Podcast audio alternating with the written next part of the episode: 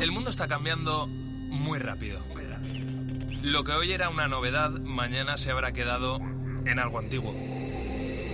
Ese frenético ritmo que muchas veces nos hace preguntarnos ¿y qué será lo siguiente?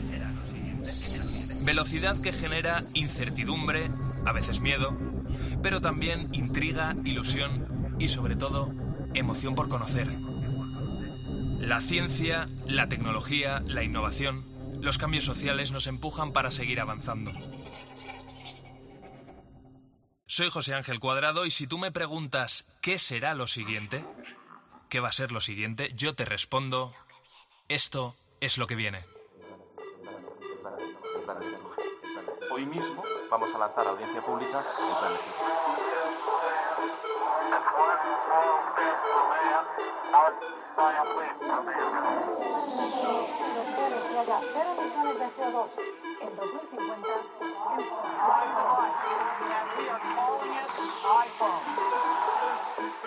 El comité ha llegado a una conclusión científica clara. Es una vacuna segura y efectiva. La tercera misión de SpaceX se ha acoplado con éxito En la COPE. José Ángel Cuadrado. Lo que viene.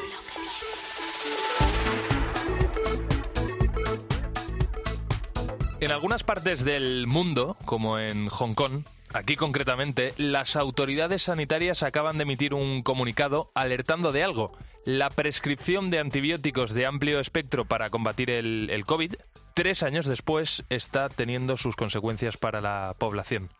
Ha crecido el número de personas que, infectadas por una bacteria, bueno, en este caso por una superbacteria, no responden o van a responder a un tratamiento para curarse.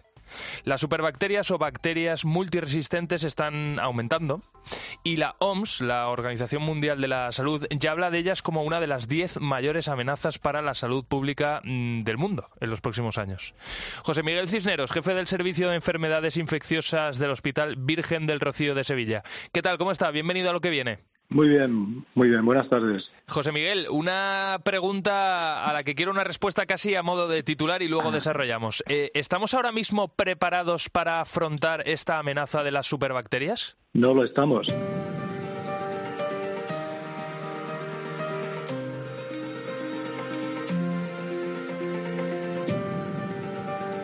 José Miguel Cisneros es la mejor persona para hablar sobre este tema porque, como él mismo contaba, ha coordinado un reciente estudio. Recuerdo yo esos datos, ¿no? En 2023 vamos a cerrar con, con más de 20.000 fallecidos porque los antibióticos no les funcionan, no les curan. Y casi 160.000 personas también se van a infectar por, las, por estas superbacterias, ¿no? Y tendrán una situación eh, complicada. Eh, claro, eh, José Miguel, por empezar, como se suele decir, ¿no? Por el principio, eh, cuando hablamos de superbacterias, ¿de qué estamos hablando exactamente? Estamos hablando de bacterias comunes, comunes desde el punto de vista de que producen infecciones frecuentes, como son neumonías, infecciones urinarias, pielonefritis, etcétera, eh, pero que han desarrollado mecanismos de resistencia a los antibióticos que hace que los antibióticos de elección, los antibióticos que eran muy eficaces hace eh, no mucho tiempo, ahora ya no lo son. Y, por lo tanto, eh, las posibilidades de tratamiento son mucho menores y los resultados en curación y en fallecimiento, en pronóstico, en definitiva, de estas infecciones han empeorado muchísimo. Por esto se llaman superbacterias. Claro. Eh, tú decías que, evidentemente, si una persona se infecta con una de estas bacterias y de repente el antibiótico que se le está administrando no, no, no, no le hace efecto, no lo tiene complicado, evidentemente, para, para curarse. Eh, de todas formas, eh, ahora se están, de alguna manera, probando algunos tratamientos experimentales. Eh, yo leía eh, hace un rato uno en concreto que eh, combatía las bacterias o estas superbacterias con un virus que estaba presente en las alcantarillas de una ciudad concreta. Eh, ¿Esto es el futuro? Es decir, ¿qué, ¿qué, se está intentando hacer para combatir estas superbacterias ya que a los antibióticos generalizados no, no responden? Se están haciendo muchas iniciativas de investigación y una de estas que usted o que tú acabas de mencionar, que es el tratamiento con fagos, que son virus de las propias bacterias. Pero esto está en una fase experimental. Ahora mismo su aplicación es muy limitada. Eh, y nuevos antibióticos, hay nuevos antibióticos afortunadamente, pero en mucha menor proporción que en otra época. De manera que eh, hay estimaciones de un prestigioso informe eh, realizado por el gobierno británico que dice que de seguir así en 2050, o sea, a la vuelta de la esquina, estas infecciones serán la primera causa de muerte en el mundo por delante del cáncer. De manera que es tarea de todos tratar de invertir esta situación porque es, esa presión antibiótica, a más presión antibiótica, más antibióticos consumidos, peor administrados, peor tomados, aumenta el, desarrollo de resistencia de estas bacterias que además tienen un efecto poblacional. Y esta es una diferencia de cualquier otro medicamento, que hace que esa persona, si usted recibe el antibiótico y desarrolla resistencia en la, flora intestinal suya, eh, puede transmitirlo a su familia. Que, que, no hayan tomado su hija, sus hijos, su, mujer, que no hayan tomado ni un solo antibiótico y a la comunidad. Esto es lo que hace que algunas de las infecciones que ahora tenemos eh, se hayan diseminado por el mundo generadas en un punto del mundo, como eh, son algunas enterobacterias procedentes de nuevo de China, ¿no? Pero ya están eh, diseminadas por el mundo. Esta es la razón que hace que, que sea imprescindible prevenir, evitar, y para esto tenemos que reducir la presión antibiótica y utilizar los antibióticos de manera muy correcta. Mm. Claro, eh, yo estaba, eh, José Miguel, ahora mismo, bueno, tengo aquí apuntados varios consejos, ¿no? Que quería que usted me, me reafirmara en, en, ellos, incluso aportar alguno más. Uno, uno de ellos era no automedicarse, es decir, eh, reducir esa presión antibiótica, como usted mismo decía. la segunda, no guardar antibióticos, porque un antibiótico a lo mejor que, ¿no? Que me, me, han recetado a mí ahora mismo, el año que viene, eso ha perdido toda su, su potencia, ¿no? Entiendo Sí, sobre todo que si hay que indicarlo de nuevo tiene que ser el médico. Los antibióticos son medicamentos muy complejos y esto requiere un nivel de, conocimientos que no puede hacer una persona que no sea médico. Entonces es muy importante que, que los ciudadanos solo tomen los antibióticos que le prescriba el médico de acuerdo a las indicaciones de uso y de duración que ellos le indiquen y que lo hagan muy bien y que no, no, no, no, hagan de prescriptores con la mejor intención pero mm. equivocadamente y, o no se automediquen tres meses más tarde porque les sentó bien. Claro, y el tercero era el de vacunarse, porque la mayoría de vacunas, ¿no? Eh, al final lo que atacan son a las bacterias. Exacto, porque si reducimos las infecciones bacterianas, reducimos el consumo de antibióticos. Y las vacunas son muy eficaces. Las vacunas de neumococo reducen las infecciones eh, por neumococo. Y la vacuna de la gripe reduce las complicaciones bacterianas de la gripe que tiene. De manera que que las vacunas son una herramienta fundamental. Y otra, por, lo tanto, eh, utilizar muy bien los antibióticos, vacunarnos muy bien. Y la otra es medidas higiénicas, medidas de higiene personal, de conservación de alimentos, que reducen las infecciones transmitidas por esta vía. Y que con ello, al reducir las infecciones, reducimos el consumo de antibióticos y preservamos nuestra flora intestinal, que es una, un, patrimonio que tenemos y que los antibióticos pues eh, afectan y al afectarlo aumentan el riesgo de que aparezcan eh, bacterias resistentes. Mm. Hay que tener mucho cuidado con, con esto último, doctor, que, contaba usted mismo. Yo, tengo un caso relativamente cercano, bueno, es, una amiga de un amigo, ¿no? Eh, que después de hacer una, una barbacoa con amigos eh, y de ingerir carne, no sé lo que hicieron allí, chuletón o lo que fuera, pues me imagino yo que esa carne estaría en mal estado y, y tiene ahora mismo una bacteria que la tiene en la cama desde hace un año. O sea, ahora mismo no sé exactamente eh, qué, es lo que le está pasando, pero sé que lleva en la cama desde hace un año por una bacteria que cogió de una carne en mal estado. O sea, es tremendo. Ya. Esto, eh, estos mensajes son muy importantes desde el punto de vista de la salud pública, ¿no? Porque el, eh, el efecto de, los antibióticos y de las bacterias es individual, pero como le decía, tienen, tienen uh, transmisión a, nuestros familiares, a nuestros amigos, mm. al entorno, y esto tiene, le da una dimensión de trascendencia social, de responsabilidad social, que tenemos que entender muy bien, ¿no? Para tratar de contribuir a ello. Y en nuestro país, el consumo de antibióticos está entre los más altos de Europa. Mm. Eh, estamos muy lejos de estándares de calidad como tienen los países nórdicos. De manera que nos queda mucho trabajo por hacer. Se están haciendo cosas, pero no son suficientes. Mm. No son suficientes para la magnitud de este problema cifrado en las cifras tan escalofriantes que, que le decía, ¿no? Mm, mm. Entonces, esto es muy importante. Y la otra cuestión que también en nuestro país es necesaria es que los especialistas de los antibióticos, del uso clínico de los antibióticos en las infecciones graves son los infectólogos, igual que los cardiólogos son los especialistas de las enfermedades cardíacas graves y complejas. Y esta especialidad, de manera increíble, no existe en nuestro país, al contrario de lo que sucede en Europa. De manera que estos profesionales, esta carencia de especialistas en enfermedades infecciosas, eh, hace que en nuestro país las posibilidades de que estos especialistas contribuyan a la formación de sus compañeros en otras especialidades, porque los antibióticos los prescribe como tiene que ser, desde el médico de familia o el pediatra hasta el intensivista, en, función de la magnitud, de la gravedad de la infección, pero a, contribuyan a elevar el nivel de conocimiento entre sus compañeros.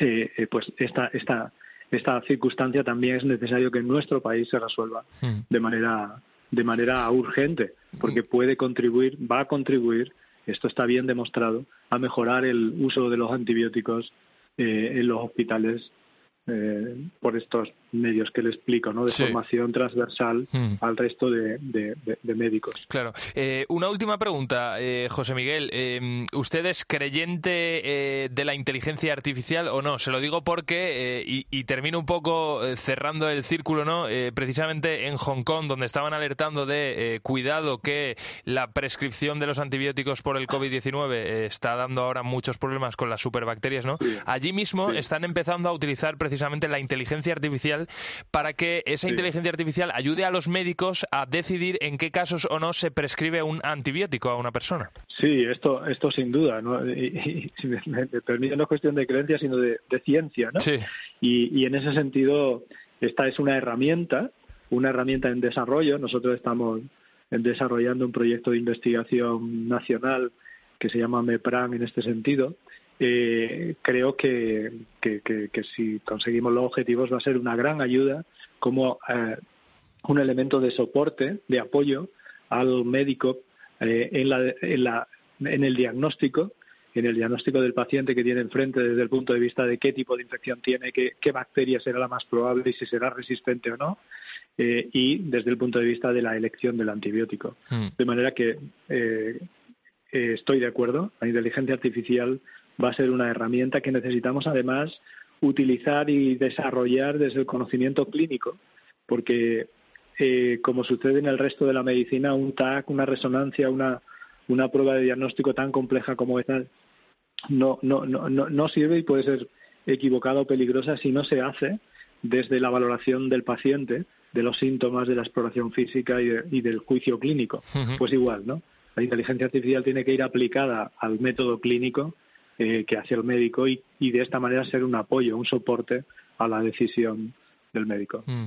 Bueno, José Miguel Cisneros, jefe del Servicio de Enfermedades Infecciosas del Hospital Virgen del Rocío de Sevilla, ha sido súper interesante escucharle y abordar este, este tema con usted. Ojalá, em, bueno, eh, esto, ¿no? Esto, todo esto que hayamos contado eh, sirva un poco de granito de arena y que las cosas avancen de cara a que los próximos años eh, las superbacterias o bacterias resistentes disminuyan un poco el poder que están teniendo ahora mismo, ¿no? Y como decía, que la OMS ahora mismo considera que es una de, de las las 10 grandes amenazas eh, de salud pública para el futuro. O sea que esto es tremendo y hay que tomárselo en serio.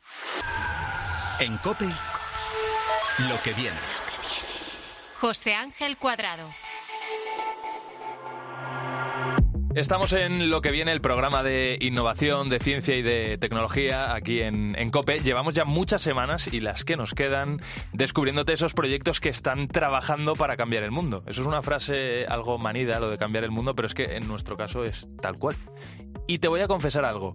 Fuera de micros a veces he hablado con emprendedores, con científicos, con investigadores que estaban algo bloqueados no porque no supieran cómo continuar el proyecto, sino porque les faltaba dinero para seguir evolucionando. El dinero, la financiación. Básico, ¿verdad? Para todo en la vida incluida la ciencia, incluido el emprendimiento, incluida la tecnología. Pues bien, hoy en lo que viene vamos a hablar con una persona que precisamente tiene eso que necesitan emprendedores, investigadores, que es el dinero, es la financiación. Y con él vamos a descubrir, entre otras cosas, qué debe tener un proyecto para que apuesten por él, qué proyectos del ahora van a revolucionar los próximos años y sobre todo, qué tal es invertir de la mano de gente como Bill Gates. Todo esto suena sugerente, ¿verdad? Pues vamos con ello en los próximos minutos.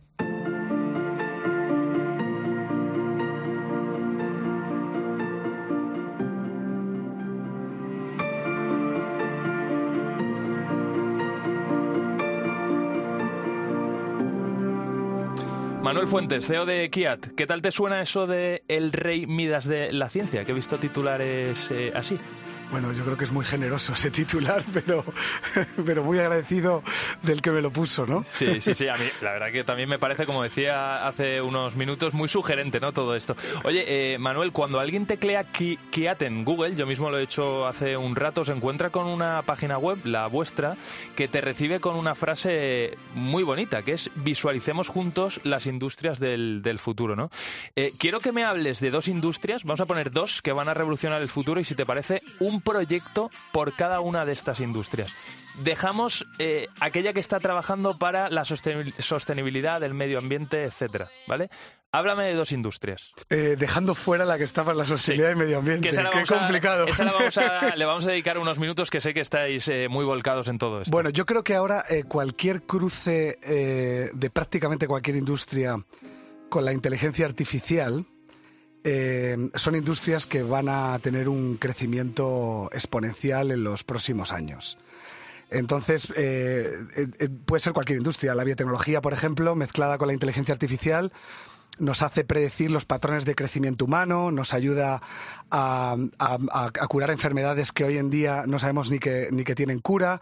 pero, por ejemplo, a mí me encanta hablar de cómo la inteligencia artificial ya hoy en día, con un proyecto, por ejemplo, que tenemos nosotros en la India que se llama Benvira, está eh, ahorrando eh, vidas eh, porque somos capaces de predecir cuando máquinas muy complejas en un, en, un perdona que me sale en inglés, en un ecosistema, industrial fallan y producen eh, daños eh, severos en humanos, eh, nosotros ya somos capaces de predecir antes de que fallen. Entonces, esto ya es una realidad y, tiene implementaciones muy serias. La inteligencia artificial no es nueva, en nada. O sea, yo creo que esto hemos ido llamándole diferentes cosas, ¿no? Pero al final no dejan de ser matemáticas muy inteligentes programadas en un algoritmo, ¿no? Entonces creo que el cruce de eso con cualquier cosa de las que hacemos es algo eh, muy interesante y muy exponencial, ¿no? Fíjate que hace unos minutos, de hecho aquí en, lo que viene estábamos hablando de las superbacterias y hablábamos de cómo en Hong Kong están utilizando la inteligencia artificial para eh, saber si un médico debe o no prescribir un antibiótico a una persona. Eh, lo acaba de escuchar la gente aquí en, lo que viene. ¿Qué ha sucedido allí? Como durante el COVID se prescribió antibióticos a todo el mundo, se han generado ahí unas resistencias a determinadas bacterias que ahora están atacando y, los propios médicos no saben cómo hacerlo, ¿no? Con lo cual me parece muy interesante. El otro sector que no lo has puesto tú encima de la mesa, pero te lo voy a poner porque tú mismo has dicho que desde luego es el presente y el futuro, es eh, todos aquellos proyectos relacionados con la calidad de vida. Sí, por supuesto. La calidad de vida entendida en todas sus dimensiones, porque muchas veces solo interpretamos la calidad de vida como algo físico, pero la calidad de vida es la mejora del ser humano en el, en el plano físico, mental y espiritual. Y eh, ahora mismo cualquier proyecto que que se dirija a mejorar la calidad de vida tiene que considerar eh, todos sus aspectos. No es un tema solo de vivir mejor con más riqueza económica o bienestar eh, eh, material, ¿no? Sino que es algo mucho más complejo, ¿no? Manuel, mm, yo estoy aquí contigo, eres un, la verdad, nos conocemos hace unos minutos, pero me pareces un tío muy llano, muy cercano. Pero eh, para que la gente lo sepa, eh, ¿qué patrimonio movéis con Kiat? O sea, ¿cuánto dinero hay ahí disponible en la bolsa para poder dedicar a determinados proyectos? Bueno, pues... Eh, y tú estás al frente de todo eso. Sí, estoy al frente. Llevo 20 años al frente. lo creé yo hace 20 años. Es una Family Office muy especial porque tenemos una historia muy tradicional, pero un, presente muy innovador. Eh, nuestras familias vienen del mundo de la agricultura, tanto la de mi mujer como la mía, entonces entendemos la paciencia de invertir y entendemos eh, el valor de la innovación en todo lo que hacemos. Eh, el proyecto, por ejemplo, que, estamos lanzando ahora, que es un proyecto donde estamos estudiando muy de cerca los factores que inciden en en, el cuidado del medio ambiente, en la sostenibilidad, pues es un proyecto que estamos dotando de 50 millones de euros para invertir en los próximos siete años. Eh, nosotros venimos haciendo inversiones desde hace 20 años, como te he dicho, y eh, bueno, pues hemos tenido sectores con cantidades muy altas, sectores con cantidades más pequeñas. Como no somos un fondo, tampoco publicamos mucho nuestros números, ¿no? Pero para que te hagas una idea, eh, solemos entrar en las empresas con, tickets de entre medio millón y cinco millones de euros. Y ahora mismo tenemos un portfolio activo de unas treinta y pico empresas. Eh, a nivel mundial, en España llevamos desde el año 2010 y hemos hecho solo tres inversiones en España. Entonces no es eh, miramos siempre cuando en nuestra estrategia de búsqueda de compañías donde queremos invertir en la ciencia no te puedes limitar a ningún país. Entonces es muy importante tener eh, ojeadores. Nosotros tenemos 350 ojeadores. Claro, es que eso es lo que te iba a decir, porque eh, era lo siguiente, ¿no? A mí me parece muy interesante que nos des a conocer cómo eh, en cualquier punto del mundo de repente hay un proyecto súper top, muy bueno, muy innovador, que tiene mucha proyección y de repente eh, Kiat llega ahí y invierte dinero y ayuda a ese proyecto que, como he dicho, está relacionado con la ciencia, con la tecnología, con la innovación, a crecer. Vosotros habláis de tres patas, ¿no? Las mentes, el dinero, que es evidente, y la gestión. imagínate que ahora mismo eh, hay un científico en la India, ya que se ha hablado de la India, que eh, va a revolucionar el mundo de X, ¿no? ¿Cómo dais con él? Porque termináis dando con él. Bueno, eh, no es que lo, encontremos porque nos hemos puesto a buscarlo ayer, sino porque tenemos una red de 350 ojeadores por todo el mundo con los que venimos colaborando algunos 15, incluso 20 años, donde vamos siguiendo los avances de la ciencia. Entonces, mm, em, vamos siguiendo los avances de la ciencia y la incidencia que tienen en los diferentes sectores, porque muchas veces el que está investigando algo descubre algo que tiene aplicación en un sector que no se pensaba. Entonces, para nosotros es muy importante ese, cruce de investigación que puede estar haciendo un, científico en, el Instituto Tecnológico de Mumbai, como puede estar eh, eh, estudiando alguien en, el Parque Científico de, Hong Kong o de Singapur. ¿no? Eh, ese, ese cruce de lo que se está investigando con las soluciones que ofrece a problemas reales de la sociedad eh, nosotros lo lanzamos desde un punto de vista muy económico, eh, muy financiero, y vemos el tamaño de mercado que, podemos dirigirnos, qué número de, usuarios puede tener, de personas que le soluciona el problema, y entonces eh, es cuando nosotros ya entonces suena la alerta en nuestra oficina de Londres y decimos, oye, pues aquí ya puede haber algo muy interesante. Antes de la pandemia, como te puedes imaginar, estaba todo el día en el avión y ahora he descubierto un método más simplificado donde viajo mucho menos, ¿no? Pero al final eh, en la ciencia pues es plana, el mundo es plano. y, y, en Asia, pues eh, al, contrario de lo que se piensa mucha gente, se mueve muchísimo eh, los avances de la ciencia y la tecnología. Mm. Oye, eh, Manuel, ¿por qué esquilmar el medio ambiente, y ahora entramos en ese tema, eh, parece mucho más rentable que aprovechar los recursos con una base de sostenibilidad? fíjate, yo cuento un caso que es personal.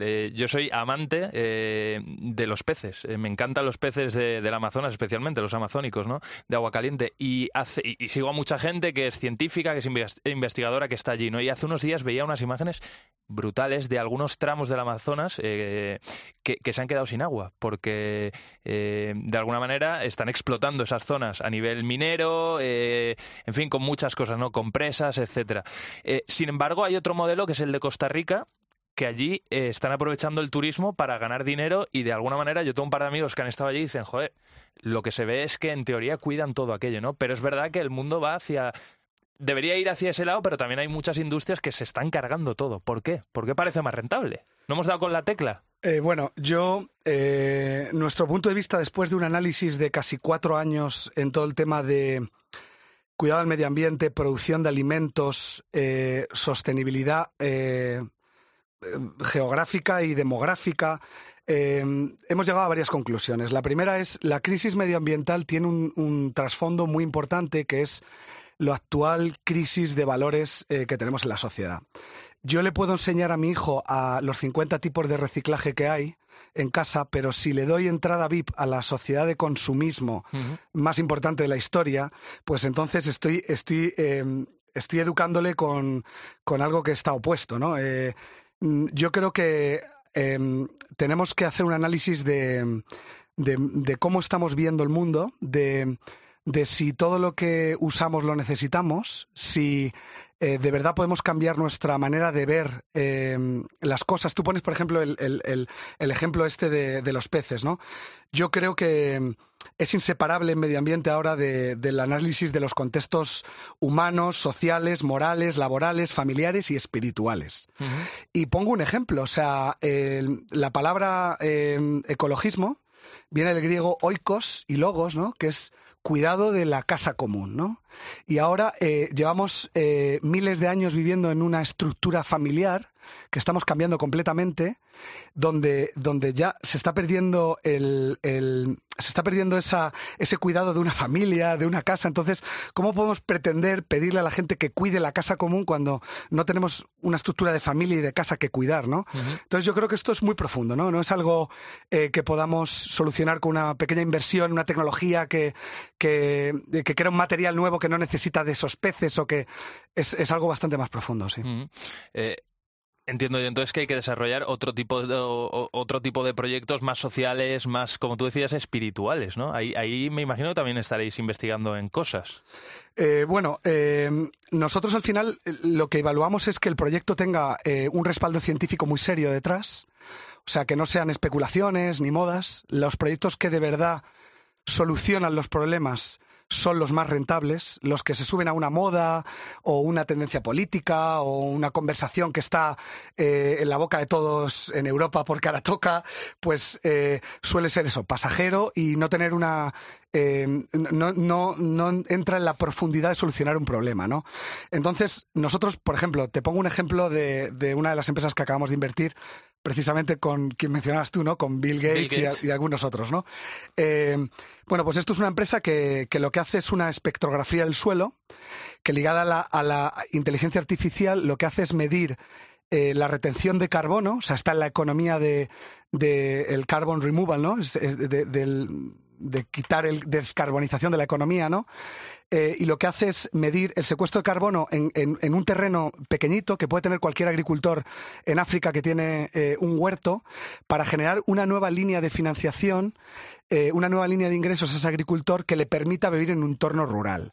Nosotros pensamos que uno de los grandes problemas que tiene eh, esa desconexión con la naturaleza, o sea, el, el impacto en el medio ambiente es debido a esa desconexión profunda que tenemos con la naturaleza y el mundo rural ahora. Entonces, pues alineamos los proyectos eh, para que sean muy rentables, pero no solo económicamente, sino socialmente también. Mm. Estamos en lo que viene hablando con Manuel Fuertes, CEO de Kiat. Qué interesante, qué interesante escucharte. La verdad que está siendo inspirador eh, todo esto. Oye, ya que hablabas de Bill Gates, eh, ¿tú, tú le conoces personalmente? Bueno, le he visto solo una vez personalmente y, y- y tengo otra entrevista con él en Estados Unidos ahora en marzo, pero eh, me parece, bueno, me parece que es un, un tío con muchísima visión.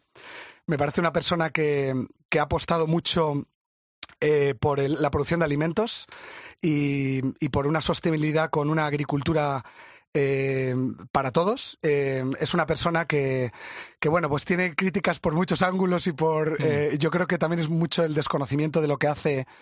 Eh, realmente tiene una fundación muy importante a la cual le dedica muchísimo tiempo y gran Sí, parte con su mujer. con su mujer, la Bill and Melinda Gates Foundation, Sí. y, y tiene y gran parte de su patrimonio lo está donando. Entonces, pues eh, eso ya te dice mucho la persona, ¿no? Mm. Eh, oye, Manuel, si te parece, vamos a hacer una última reflexión. Tú mismo has dicho que el foco de la ciencia comercial, es decir, entrar en los laboratorios y sacar esa ciencia y convertirla en algo comercial, evidentemente para ganar dinero, para- pero para poder llegar a más gente, porque si el proyecto no se convierte en algo tangible, eh, al final no sirve de nada, se está desplazando hacia Asia. Entre otras cosas porque aquí en Europa y en España eh, se premia más publicar ¿no? que hacer realidad los, los proyectos. ¿Esto tiene solución a, a- a corto plazo? ¿Qué es lo que viene? ¿Se, se puede revertir eso? Yo creo que sí. O sea, yo nosotros llevamos en España, tenemos oficina desde el año 2010, 2011 y hemos visto un gran cambio en lo que ha sido todos los procesos de transferencia tecnológica. Es verdad que todavía el incentivo de un investigador está muy alineado a sus publicaciones. Eh, nos falta más visión comercial y más visión de solventar retos globales. Eh, yo creo que nos falta al español nos falta un poquito de ambición.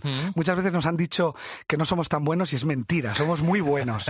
Entonces hay veces que, que nos falta decir, bueno, quiero abordar este gran reto global, no quedarme en una solución local.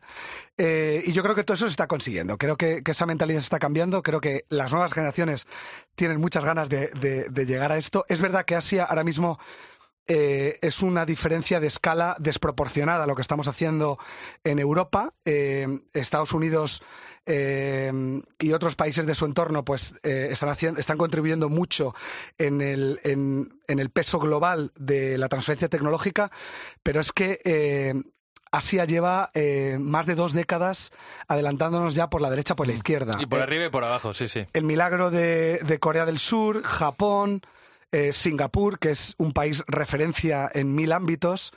Y bueno, pues todo esto, pues eh, lo único que hay que es ir allí, viajar más y ver lo que, lo que hacen para, ya no imitarlo, pero a lo mejor eh, poder Bueno, oye, implementarlo. oye, muchos de ellos en algunas cosas nos imitaron a nosotros total, también, ¿no? total, O sea, total. que tampoco pasaría nada porque fuera Nada, al revés. En absoluto. ¿Eh?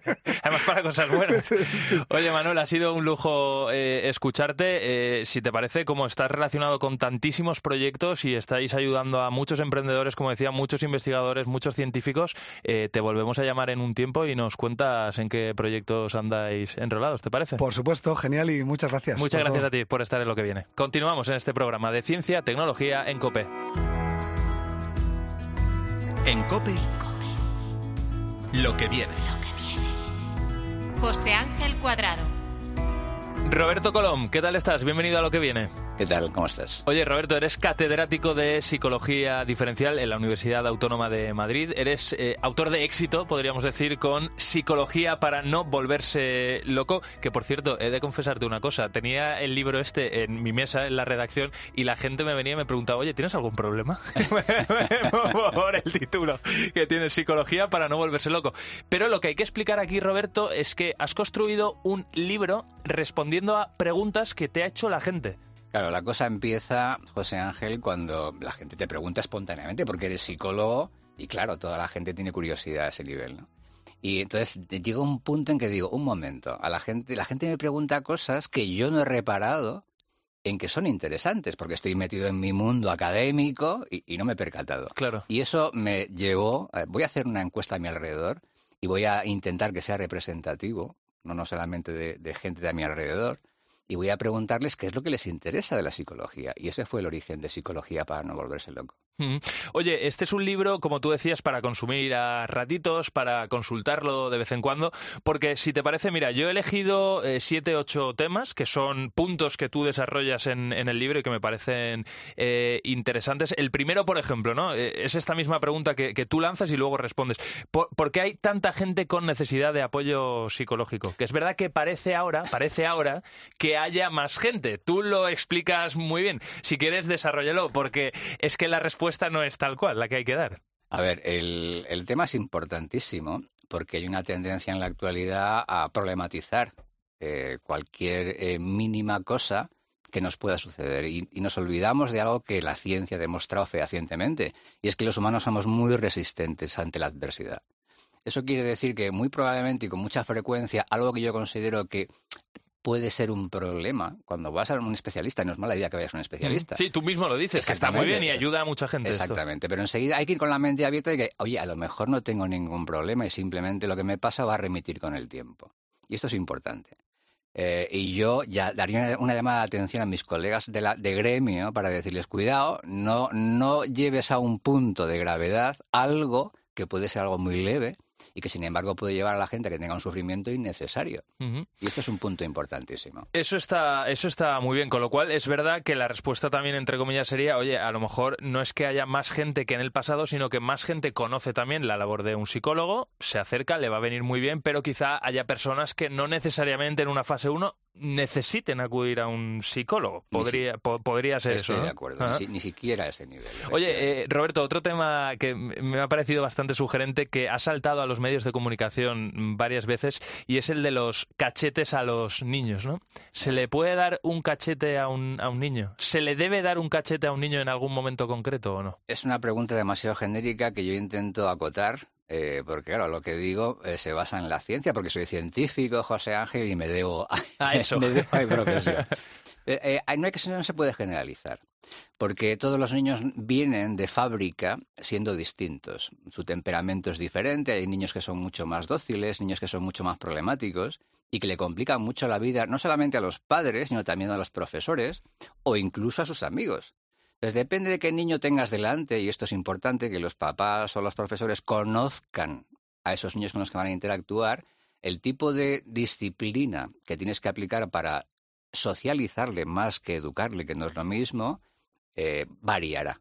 Y algunos niños, son muy poquitos afortunadamente, son terriblemente problemáticos. Tienen un temperamento muy difícil. No, no, di, di la palabra porque yo tengo una hija de 10 meses y el otro día eh, le, le decía a mi mujer, Roberto, a este tipo de niños un poco rebeldes los llama los retadores, ¿no? Eso es. Niños que te retan, que es que les gusta, a ver hasta dónde llegas. Exactamente. ¿No? Te- te- te- y, y tu obligación cuál es? Aprender a ponerle límites. Eso sí, eh, recordar que el castigo es importante para determinados niños que son más complicados, pero eso debe ir acompañado siempre de recompensarle cuando hace las cosas bien. Es la combinación de ambos factores lo que finalmente tiene un impacto positivo en la conducta de ese niño. Qué interesante. Estamos hablando precisamente de, de ese libro aquí en, en lo que viene. Tratas eh, muchos temas y, y por eso los vamos salpicando, ¿no? Eh, vivimos, eh, Roberto, en, en la época de Internet, digital, en redes sociales. Las redes sociales al final, y, tú lo sabes mejor que nadie, funcionan con las, re- las recompensas. ¿Por qué la gente está tan enganchada a Instagram y a TikTok y subir una publicación enseguida miras cuántos me gusta me han dado? Bueno, al final es un poco ese efecto, ¿no? Eh, de, de- de recompensa. Y esto lo, lo hilo un poco con, con la envidia, que es otro de los temas que, que tú tratas en, en tu libro, ¿no? Eh, de alguna manera somos todos un poco envidiosos, ¿no? La clave está en saber cómo gestionar ese ver, sentimiento. José, o sea, el- con la envidia ocurre como, como con las demás características o, o factores psicológicos que forman parte de nuestra identidad. Eh, se distribuye según la campana de Gauss. O sea, hay gente que es muy, muy envidiosa, gente que jamás tiene sentimientos de envidia, y luego estamos los demás en la media la mayoría, que depende de la tentación o de quién tengamos delante, podemos sentir una especie de corrosión vinculada a la envidia. La gestión de la envidia es relativamente fácil. Simplemente tienes que amueblar un poquito tu cabeza, trabajar ese nivel, y salvo que estés en un extremo de la curva de la campana de Gauss, que lo puedes tener un poquito más complicado, la cosa tiene fácil solución. Mm. Oye, eh, ¿qué, qué me dices de los, de los terroristas, eh, Roberto? ¿Qué convierte a alguien en, en terrorista? Estamos en un momento, además, ¿tú este libro exactamente cuándo lo escribiste? Pues eh, hace un par de años. Hace un par de años. Hace un par de años, porque, y, y eso te lo recuerdo porque está bien ponerlo encima de la mesa. Ya vamos por la tercera edición. Eh, O sea, que es- felicidades, eh, es- está siendo un exitazo, ¿no? Te lo digo porque tú hace dos años, en este apartado, en el de qué convierte a alguien en terrorista, hablas precisamente del conflicto entre Israel y Palestina. sí. Y te preguntas eh, cómo es posible que un palestino, bueno, te preguntas cómo es posible, no, pones encima de la mesa la realidad de un palestino que de repente ha perdido a un familiar por un ataque de, de Israel, ¿no? Y cómo eso lo convierte de alguna manera en un potencial terrorista, ¿no? Porque quiere devolverla. Eh, entonces, ¿qué hay detrás de eso? ¿Qué dice la ciencia? A ver, la ciencia, eh, depende de qué perspectiva adopte, eh, te dará una explicación u otra. Yo lo que intento defender, y creo que tengo razón en ese sentido, es que el fenómeno es complejo y tiene diferentes eh, causas. Como yo soy psicólogo, tengo mi particular manera de entender el fenómeno y por esa razón lo personalizo con el ejemplo que acabas de, rescatar del libro. Yo estoy convencido de que, eh, en esencia, es una cuestión personal. Cuando a alguien le ocurre algo eh, dramático en ese tipo de contextos que ya de por sí son problemáticos a nivel sociológico, eso eh, alimenta algo que está en ese contexto sociológico, social o cultural. ¿no? Pero tiene que haber ese componente más personal. Mm. Y eso por un lado. Y por otro, una disposición también personal a tomar la violencia como camino para resolver un conflicto. No todo el mundo está dispuesto a tomar ese camino. Hay algunas personalidades más susceptibles de adoptar esa, ese- esa De trayectoria. todas formas, Roberto, por esto eh, que decías ahora mismo, sobre todo por lo primero, eh, ¿podemos extraer la conclusión de que a raíz de lo que está pasando en la franja de Gaza, eh, el conflicto no es que se vaya a relajar, sino que se va a endurecer en los próximos años? Te hablo por la cantidad de personas por supuesto también en Israel, ¿eh? que jamás también eh, hizo lo suyo, ¿no? Pero con los ataques de Israel están muriendo muchas personas, cientos de personas, y hay palestinos que se han quedado sin padres, sin madres, sin hermanos, sin la familia completa, ¿no? ¿Esa gente va a reaccionar, o, o en función de lo que estamos hablando, reaccionará en los próximos años buscando Con- venganza? Con alta probabilidad puede ocurrir, efectivamente. Tal y como yo lo veo, te repito, como psicólogo y por tanto especializado en el comportamiento humano, en el comportamiento de los individuos. Eh, hay dos temas más que, quiero tocar contigo antes de, de despedirte. Eh, uno de ellos lo, voy a juntar, ¿no? Porque son dos apartados que tú tocas en el libro de alguna manera. La sobreexposición a las noticias que hoy en día sobre todo nos llega a través de nuestros dispositivos móviles, con lo cual estamos en, en Internet, ¿no? Y, y otro de los temas, tú mismo preguntabas, ¿nos está atontando Internet junto a ambas cosas y qué sale de esa coctelera? Pues es el cóctel es explosivo. Efectivamente, hay una sobreexposición y lo que eso produce es que tengamos eh, dificultades para separar lo que es relevante de lo que no lo es, para tomar una decisión, para tener una opinión informada. Las opiniones son gratis, pero desde mi punto de vista, y yo creo que eso lo dejo claro ahí, no todas son igualmente válidas. Depende de en qué tipo de información se base tu opinión. Esa información es sólida, no lo es. Tengo criterio para poder hacer esa elección de la información que es relevante de la que es menos interesante. Y en ese sentido, las redes sociales o incluso la televisión, o en ciertos momentos hasta la radio, lo siento, puede generar... Infoxicamos, ¿no? Eh, puede generar ese, tipo de colapso informativo, ¿no? Mm. Que dificulte el que tú apliques tu capacidad de razonar, que todos tenemos, de un modo razonable, de un modo sensato. Mm. Eh, está siendo, la verdad que muy gustoso escucharte, Roberto, y tratar todos estos temas. Recomiendo encarecidamente el libro este, Psicología para no volverse loco, de Roberto Colom. Te voy a hacer una última pregunta para terminar esta sección, que yo creo que ya es el sumum, ¿no? Eh, ¿De qué depende la felicidad? ¿De qué depende? Porque al final todos los que estamos aquí, mira, tenemos aquí a Adriana, una compañera de multimedia grabando esta entrevista en vídeo, está Mila, técnico, está Pablo, está Rafa, eh, todos los que estamos aquí queremos ser felices. ¿De qué depende? Voy a decir algo que no es muy popular, ¿te parece? Y así como es la parte final, me voy a, me voy a Venga, pues sí, claro. Hay algo constitucional, hay algo que va con la persona que facilita que la mínima cosa que le sucede en un sentido positivo le haga absolutamente inconmensurablemente feliz. Y por el contrario, hay gente que da igual que le digas, eh, que le pongas encima de la mesa un montón de cosas que le han ocurrido en el pasado y que le están ocurriendo en la actualidad, que deberían ayudarle a hacerle feliz, que no, se siente muy desgraciado. Hay algo en la persona y en ese sentido es muy importante que recurran a los profesionales para que le hagan ver de manera neutral que debería valorar objetivamente lo que le sucede y bajar los umbrales. El umbral de exigencia eh, a veces lo ponemos demasiado alto por diferentes motivos y eso no es una buena estrategia de afrontamiento a ese objetivo maravilloso de alcanzar la felicidad. Es decir, que se puede ser feliz con muy poco. Absolutamente y se puede ser eh, una persona eh, triste eh, con la vida, vamos, creer que la vida no está siendo plena, siendo multimillonario y en teoría teniéndolo todo. Así es. Ah. Bueno, pues ha sido una manera maravillosa de terminar esta sección. Roberto Colón, catedrático de Psicobiología Diferencial en la Universidad Autónoma de Madrid. Muchos éxitos con este Psicología para no volverse loco. Desde luego le digo a la gente que coja este libro y le eche un vistazo porque encuentra respuestas a muchas de las preguntas que nos estamos haciendo. Ha sido un placer. Muchas gracias. Muchas gracias a vosotros. En COPE, lo que viene. José Ángel Cuadrado.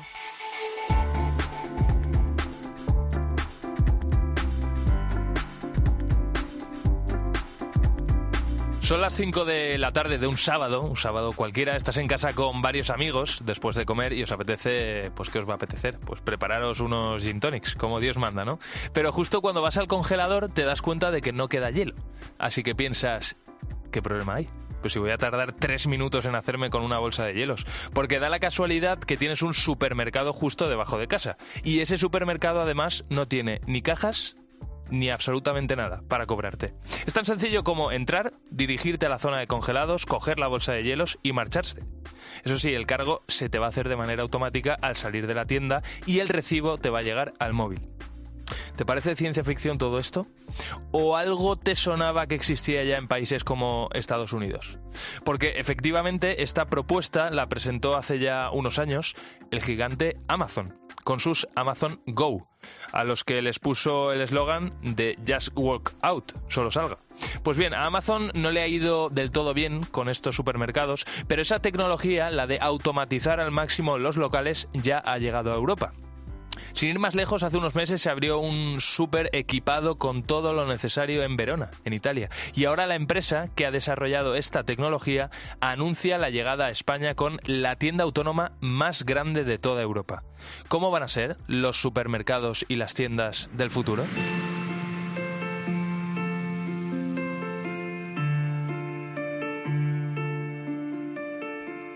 Ainara Andueza, directora general de Sensei en España. Ainara, ¿qué tal? ¿Cómo estás? Bienvenida a lo que viene. Hola, ¿qué tal? Muy bien, muchas gracias. Nada. Oye, Sensei, sois la parte tecnológica eh, con la que se alían los supermercados para poner en marcha estos locales automatizados. Antes que nada, eh, Ainara, eh, ¿qué tecnología entra en juego para poder automatizar un supermercado y, que una persona entre, coja un producto, se vaya del supermercado sin tener que pasar por una caja? Al final, la base de la tecnología eh, está alimentada por inteligencia artificial que a su vez está sustentada por computer vision y sensores en balda, entre otras, otros módulos tecnológicos eh, que introducimos en, la solución tecnológica. Hmm. Eh, Ainara, claro, yo escucho esto y seguro que los oyentes que, están escuchando ahora mismo lo que viene eh, les pasa lo mismo, ¿no? Y les suena muy bien. Pero yo te hablo de mi caso personal, ¿no?